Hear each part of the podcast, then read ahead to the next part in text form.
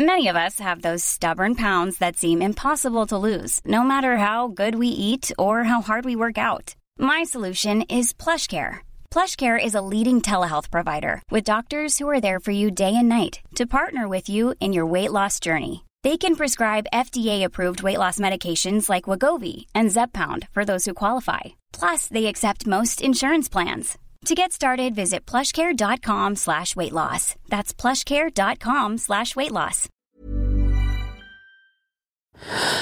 Louis. Nova La parole, nous les dessinateurs, on n'est pas... C'est pas notre monde. Si vous voulez, le, dessin, c'est presque une prise de parole euh, permanente, quoi. Euh, le texte, le dessin, et finalement, euh, je suis suffisamment mieux dans le dessin pour pour une fois que je, suis avec la prise de parole, je me sens pas à l'aise parce que j'ai l'impression que c'est pas mon univers, pas mon monde. Là, je je peux le faire un peu, mais j'appréhende toujours ce moment où va falloir mettre des, des mots sur des images ou ce que j'ai écrit parce que bah justement faire ce livre, c'était c'était tout posé dans le livre et puis c'est dur de c'est dur quand on fait un livre comme ça d'y revenir après par la parole parce que ben on met tout dedans quoi. On met tout de, de soi dedans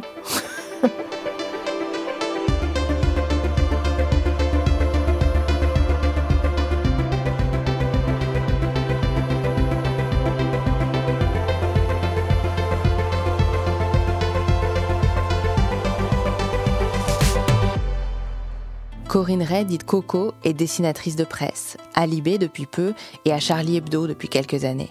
Elle y était le 7 janvier 2015 et ce jour-là, elle a été une des premières à voir les frères Kouachi et elle a dû, sous la menace, armes pointées sur elle, les laisser rentrer dans la rédaction du journal. Coco raconte cet attentat dans un album, Dessiner encore, qui vient de paraître aux arènes.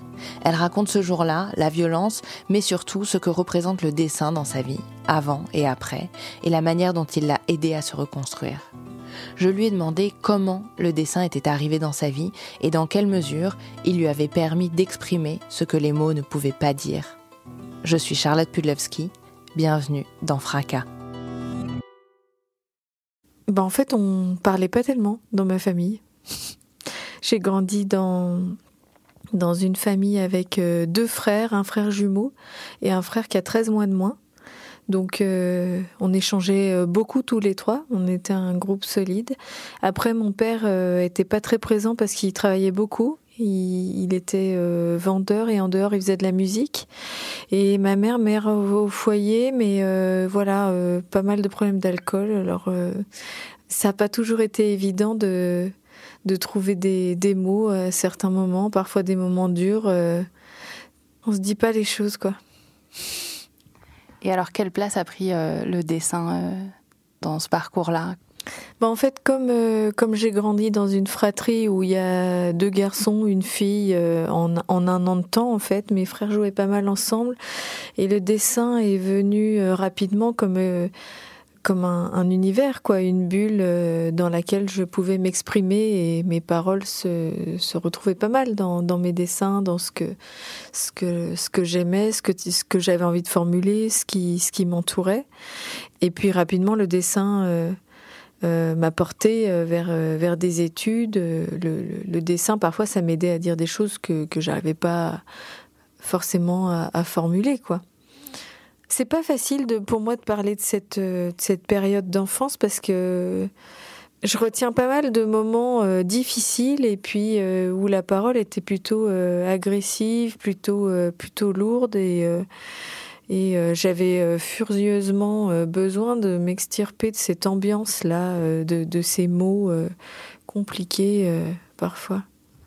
Et le dessin, du coup, comment vous l'avez découvert? Des petites, en fait, on, prend des crayons, on sent que, on sent qu'on est bien, on sent que au CP, euh, on sent que qu'on aime dessiner, que qu'on a déjà envie d'en faire son métier quand quand l'institutrice vient vous voir et vous dit qu'est-ce que tu veux faire plus tard, la question qu'on qu'on pose aux enfants. Et puis après sur le sur le fil du temps à l'école, je me suis rendu compte que ça faisait beaucoup marrer les caricatures de profs ou même les blagues euh, entre nous. Euh, rapidement, le dessin, ça a été un truc vraiment social, quoi, un truc de, partage et, et de entre copains, quoi, de faire rire surtout. Et on sent dans le livre que vous venez de publier, Dessiner encore, que souvent ou parfois le dessin intervient quand les mots sont, sont plus possibles.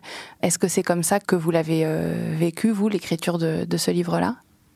Oui, le dessin intervient à des moments, euh, le dessin est muet et, en fait, il dit tout. Bizarrement, euh, le dessin est, là sans parole, mais euh, l'image est tellement forte et peut être saisie par le, par le lecteur et ça dit beaucoup de, par l'interprétation. Par, donc, moi, il y avait des mots que j'arrivais pas à formuler pour un, un livre comme, euh, comme celui-là. Ça, révélait trop de moi, ça révélait trop de, de la scène, trop d'indicible et de pas racontable. Justement, on est là en train de parler de paroles, mais ce livre-là, il y avait beaucoup de choses qui étaient pas partageables, pas racontables, indicibles. Et euh, le dessin, ça a été un, moyen de contrer tout ça et d'aller euh, au-delà de cet indicible, de, de formuler les choses de manière euh, métaphorique, mais en même temps euh, saisissable quoi pour le lecteur et il pouvait s'en emparer sans forcément euh, être trop, sans que ce soit trop impudique, sans que ça le c'était un, le dessin c'était un terrain de, partage entre le, le, lecteur et moi.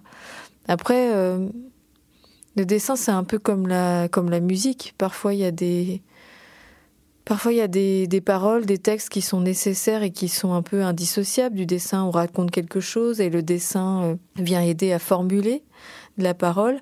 Mais parfois, comme dans la musique, il y a des silences et les silences, ils sont nécessaires pour, euh, pour montrer euh, un temps d'arrêt, pour montrer un temps de sidération, de un temps d'émotion aussi. Euh, voilà, le rythme, c'était euh, c'était important et ces silences là dans le livre et ces dessins muets, c'était euh, c'était une nécessité de pas être dans le pathos, respecter ma propre pudeur et puis pouvoir dire les choses quoi. Et notamment dans le livre, il y a quelque chose euh, que vous dites que je crois vous aviez jamais dit euh, avant. C'est le 7 janvier, quand les terroristes euh, arrivent sur les lieux.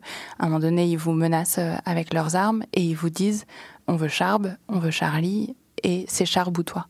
Mm. Et ça, vous, vous aviez pas pu ou pas voulu le formuler avant le dessin, avant ce livre? J'étais jamais rentrée dans le. Comment? Dans ce que cette phrase des Kouachi avait pu euh, susciter en moi et, générer comme, euh, comme sentiment de culpabilité euh, extrême. Parce que quand quelqu'un vous dit c'est toi ou Charbe, c'est la mort ou c'est la mort ou la vie, quoi. En gros, c'est la mort de quelqu'un ou ta mort à, toi. Et eh ben, on, on a l'impression de, de, faire un choix dans ce ou. Et dans, la, dans le moment de, sidération euh, dans lequel j'étais et, d'effroi euh, total, euh, j'ai eu cette impression en, moi de, de, faire le choix là où je n'avais absolument pas le choix. Et il a fallu beaucoup de temps pour me rendre compte que qu'il n'y avait pas de choix là. Donc j'ai formulé cette cette séquence de l'escalier parce que j'étais devant le devoir mémoriel aussi, euh, il, fallait, il fallait pouvoir le, dire et rendre compte de ça. Je, passais devant la cour d'assises, donc il, fallait que je puisse euh, dire ça. Donc le, dire dans le livre, ça m'a aidé à le formuler à la cour d'assises. Pour tout vous dire, d'ailleurs, j'ai fait cette séquence, euh, c'était au, confinement de l'an dernier. Je crois que c'était à peu près en avril, j'ai fait cette séquence de, de l'escalier. Donc j'étais assez euh, tranquille et assez immergée là-dedans. Euh. quand on fait un livre comme ça, c'est il n'y a plus rien autour, quoi. On est vraiment plongé dedans. Dans ces mêmes pages, en fait, dans, dans ce passage-là, il y a une dizaine ou une demi-douzaine de, de, pages qui forment euh, un genre de damier mm. en noir et blanc et rouge, avec tous les essais, toutes les hypothèses que vous avez en tête de comment vous auriez pu faire autrement. Et au fur et à mesure des pages, les essais disparaissent et il n'y a plus que des images, que ces, trois couleurs. Comment ça s'est fait, euh, cette disparition des mots, euh, pour laisser juste euh, ce damier qui est assez violent? Mm. C'était une, une, séquence vraiment obsédante. je savais que je la formulerais dans, dans le livre et la séquence des six, c'était toutes ces choses que j'aurais pu faire avec cette, euh, cette lourdeur de l'hypothétique, quoi, de, de me dire qu'est-ce que j'aurais pu, euh, qu'est-ce que j'aurais pu faire, est-ce que j'aurais pu les, est-ce que j'aurais pu faire autrement, en gros. Et finalement, ce, damier montre euh, la succession de ces questions qui s'accélèrent, qui s'accélèrent tellement au point de, à la fin, exploser. Et en fait, le damier, comme vous l'entendez, à chaque fois qu'il y a une question, il y a une séquence rouge. Et pour moi, ce rouge, c'était le, la, symbolique de la mort qui s'abattait de manière très fulgurante, en fait. C'était la réponse que j'apportais. Il n'y avait aucun mot, mais juste par la couleur, on sent le, la brutalité, quoi, la fulgurance de la réponse, quoi, qui, qui vient s'abattre, quel que, quel que soit le, le choix ou, ou non-choix que vous ayez fait euh, à ce moment-là, quoi.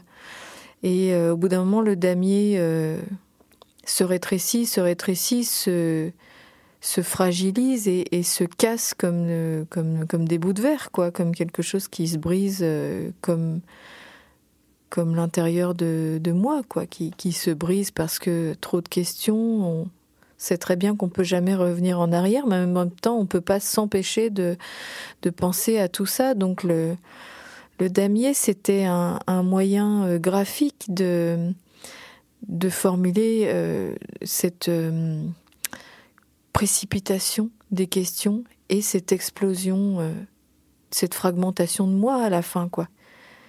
C'est une métaphore, mais pas que, c'est c'est la formulation de la, brutalité et de la fulgurance et, euh, des images comme ça, euh, quand, on les met, les, gens peuvent les comprendre parce qu'elles sont simples, elles sont immédiates, elles sont impactantes, quoi. Un peu comme dans le dessin de presse, on va euh, direct à l'essentiel par une image et peu de texte et parfois même pas de texte, juste le dessin et paf, on comprend, on sait, on sait qu'on qu'on est là et qu'on est là-dedans, dans cette brutalité-là.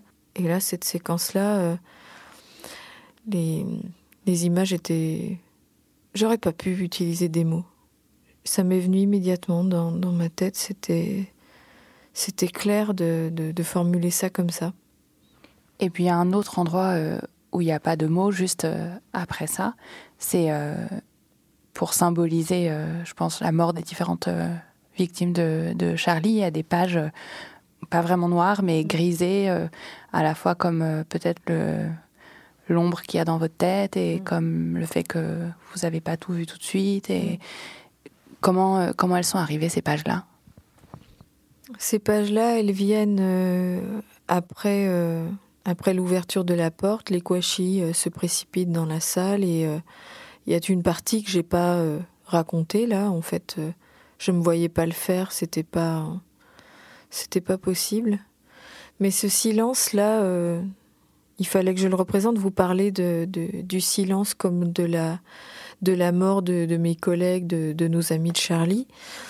Et bizarrement, dans, dans ce livre, j'ai quasiment pas employé le terme de, de leur mort, tellement ça m'était difficile de, de le mettre sur le papier. Pour moi, c'était je pouvais pas les représenter dans cette éternité-là de, de, mort violente et je, voulais m'attacher à, leur vie, leur travail, euh, le journal. Je pouvais pas euh, ne pas ressentir encore ce, ce silence qui m'avait frappé ce jour-là, ces, pages euh, qui sont hachurées avec mille, mille coups de plume, quoi, qui griffent le papier, qui qui finalement font une forme de, vibration, je trouve, sur, le, sur la feuille. Pour moi, c'était le, c'était le moyen de dire le, le silence de, qui s'abat à ce moment-là. Quoi. La vie s'éteint et quand la vie s'éteint, ça fait ce bruit-là. Ça fait comme un, comme un grésillement, quoi, comme une télé euh, avec de la neige. Vous voyez euh, la persistance rétinienne que ça laisse sur votre œil. Ben là, c'est pareil dans la tête. Quand vous entendez ce silence, après vous le gardez, euh, vous le gardez longtemps, quoi. Il est là et c'est c'est un silence qui s'est abattu que je n'oublierai pas. Je, voulais le, le formuler. Est-ce qu'on peut formuler du silence de quelque chose quelque part qui est auditif, quoi? Le silence euh, qui est auditif, c'est difficile de.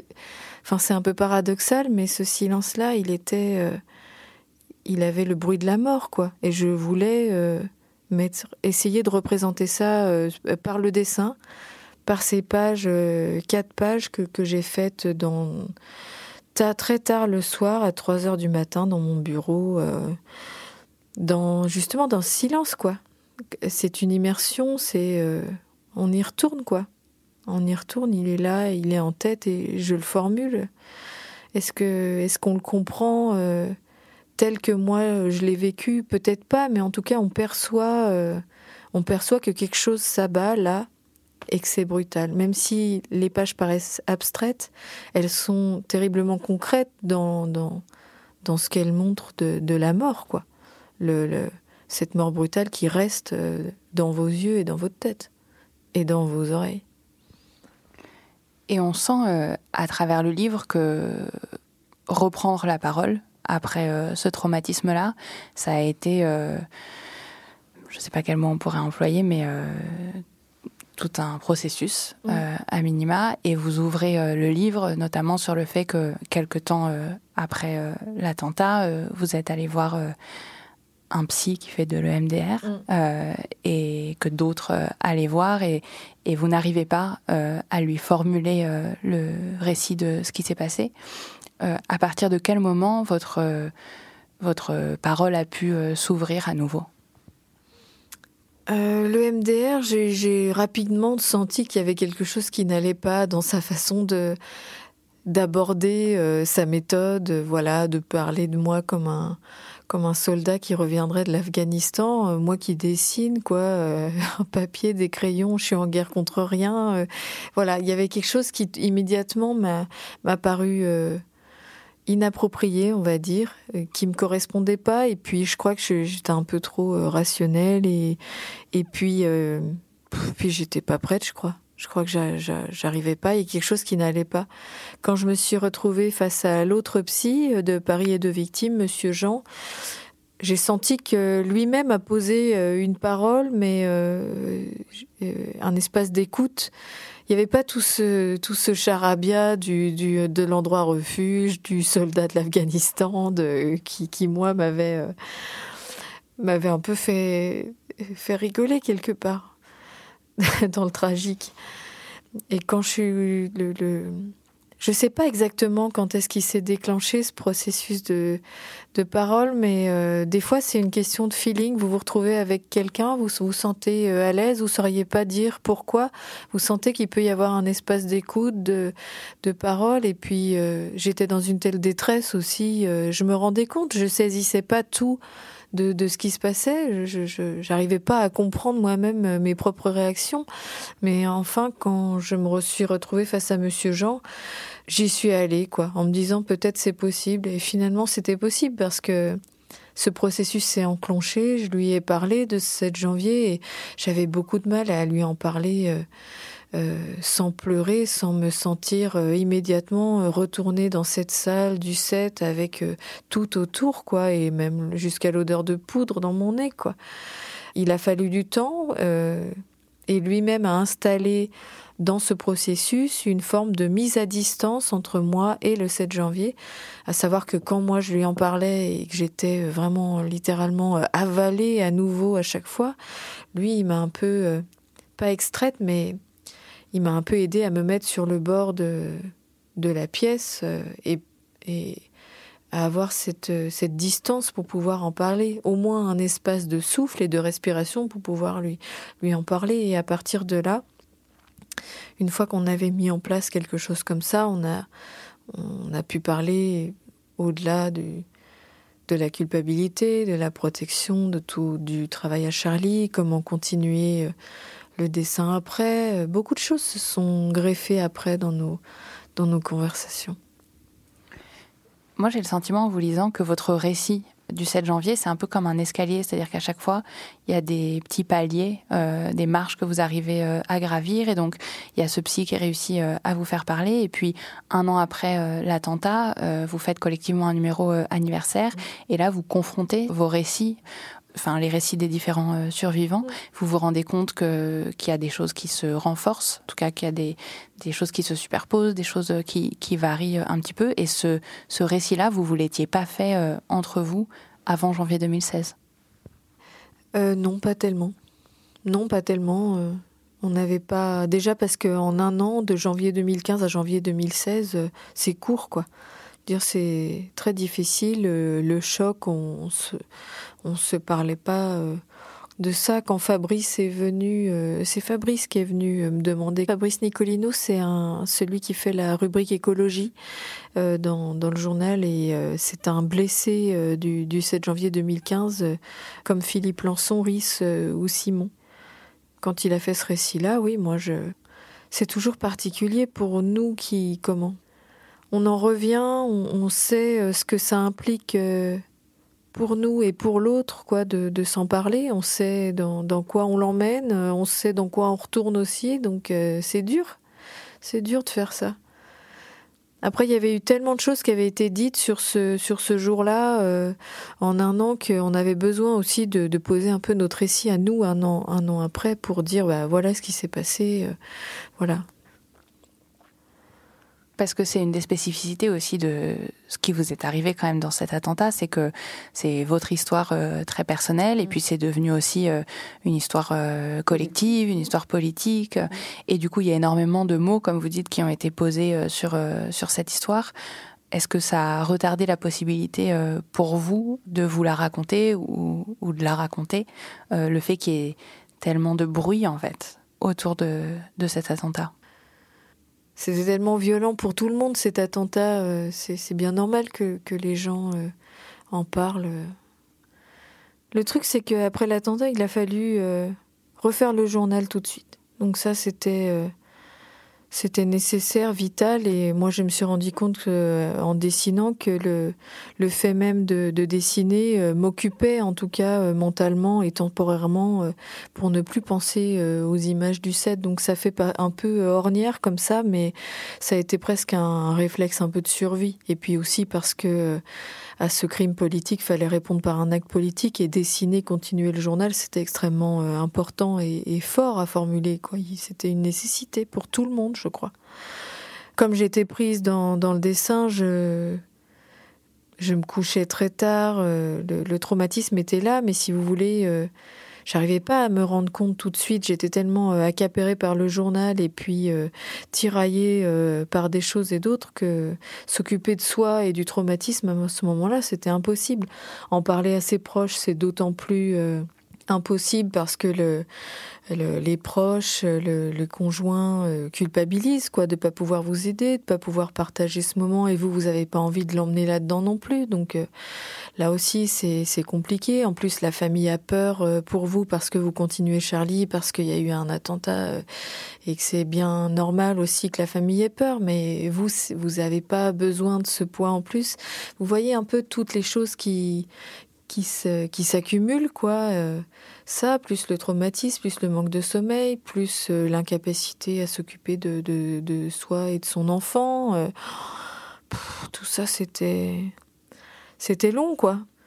Le fait de pouvoir trouver avec le, le psy avec avec la thérapie un, un, petit espace à soi quelques fois par semaine. Et encore j'y allais pas régulièrement. Au début tellement il y avait de travail parfois j'y allais toutes les trois semaines, quoi. Pour vous dire, c'était déjà énorme si j'arrivais à débloquer euh, une journée, puis après, ça allait mieux. Dans les deux premières années, en tout cas, après l'attentat, ça a été vraiment euh, dur de gérer tout à la fois. Euh, l'impression de, de rien voir. Moi, j'ai l'impression de me souvenir de quasiment rien de cette période, mis à part le 7 janvier qui, qui m'a qui m'a retourné la tête, quoi. Et quel rôle a joué le, le procès dans ce petit escalier, si vous êtes OK pour dire que, qu'on est sur une forme d'escalier. Si, si, je suis tout à fait d'accord avec cette idée d'escalier. Oui, oui, c'est, c'est dans la perspective du procès que j'ai commencé le, le, livre et c'est dans cette perspective que je me suis dit je vais, je vais voir ce que ça donne, je vais essayer de raconter parce que, bah voilà, comme je suis pas à l'aise avec les mots, je me suis dit est-ce que j'arriverais mieux à formuler les choses en dessin? Et puis c'est surtout c'était pour essayer de de poser les choses à plat, quoi, savoir euh, comment je dirais les choses et puis euh, même si moi je sais, il faut quand même aussi après au bout d'un moment trouver les mots euh, pour pour exprimer ça et ça c'était pas évident. Donc je me suis mise face à une feuille blanche et puis j'ai commencé un peu sans but, quoi, sans, sans trop y croire, j'avoue, ouais. Je me suis dit, on verra ce que ça donne. Si c'est nul, j'arrête. Ça, c'est tout moi, ça. Si c'est nul, j'arrête. Euh, si je me sens pas bien, j'arrête. Finalement, une page, une autre, euh, je me suis dit, tiens, je suis à l'aise. J'ai montré à vraiment un cercle très fermé. Parce qu'on ne peut pas faire un, livre comme ça sans, sans au moins le montrer à une ou deux personnes pour voir si quelque chose passe. Et quelque chose passait visiblement, donc euh, j'ai continué. Et puis cet éditeur euh, était venu me trouver après 2015 en me disant, après que Luz ait sorti Catharsis, en me disant voilà, si tu veux faire quelque chose, on est là. Oui, Laurent Beccaria et Laurent Muller, exactement. Et je les avais envoyés bouler. En fait, c'est même pas que je les avais envoyés bouler, c'est que je. Je me souviens déjà, je me souviens à peine de ce moment, mais pour moi, ça me paraissait ça me paraissait inconcevable. Et finalement, euh, voilà, euh, à, l'aube du procès, je me suis dit, euh, je me suis dit, je vais essayer de voir. Et puis aussi peut-être parce que je me suis rendu compte de l'importance de cette mémoire collective. j'ai eu un proche de, ma famille qui, un jour m'a fait une réflexion et j'ai compris qu'il avait un peu oublié ce que c'était le 7 et ça m'avait fait bizarre.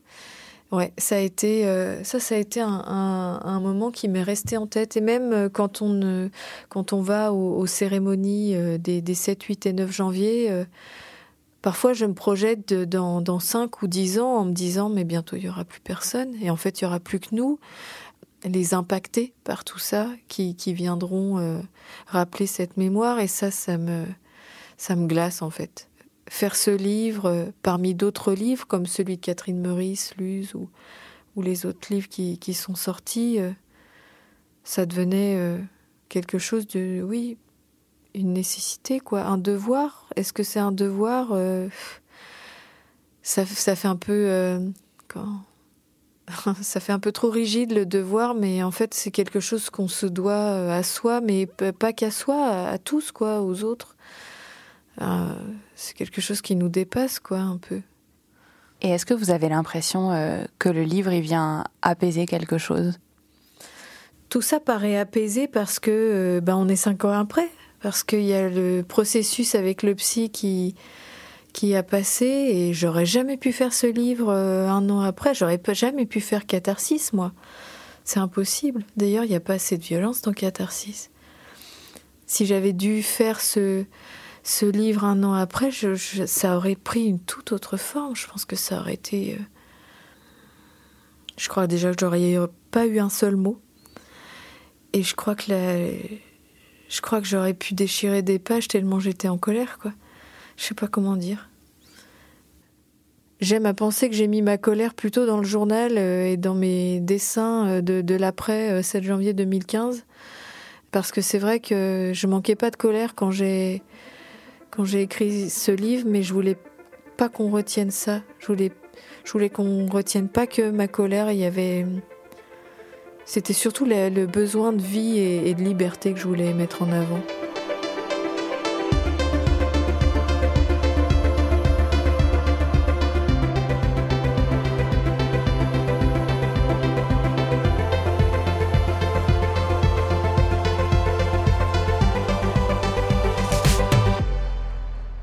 Cet épisode de Fracas a été monté par Julia Courtois, réalisé et mixé par Malo Williams.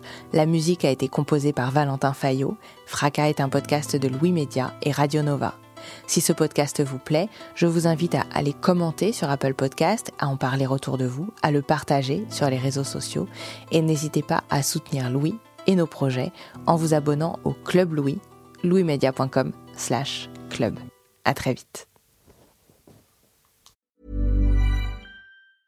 Even when we're on a budget, we still deserve nice things. Quince is a place to scoop up stunning high-end goods for 50 to 80% less than similar brands. They have buttery soft cashmere sweaters starting at $50, luxurious Italian leather bags, and so much more. Plus, Quince only works with factories that use safe, ethical, and responsible manufacturing. Get the high-end goods you'll love without the high price tag with Quince. Go to quince.com/style for free shipping and 365-day returns.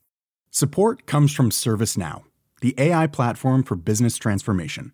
You've heard the hype around AI. The truth is, AI is only as powerful as the platform it's built into. ServiceNow is the platform that puts AI to work for people across your business, removing friction and frustration for your employees, supercharging productivity for your developers, providing intelligent tools for your service agents to make customers happier. All built into a single platform you can use right now. That's why the world works with ServiceNow. Visit servicenow.com slash AI for people to learn more.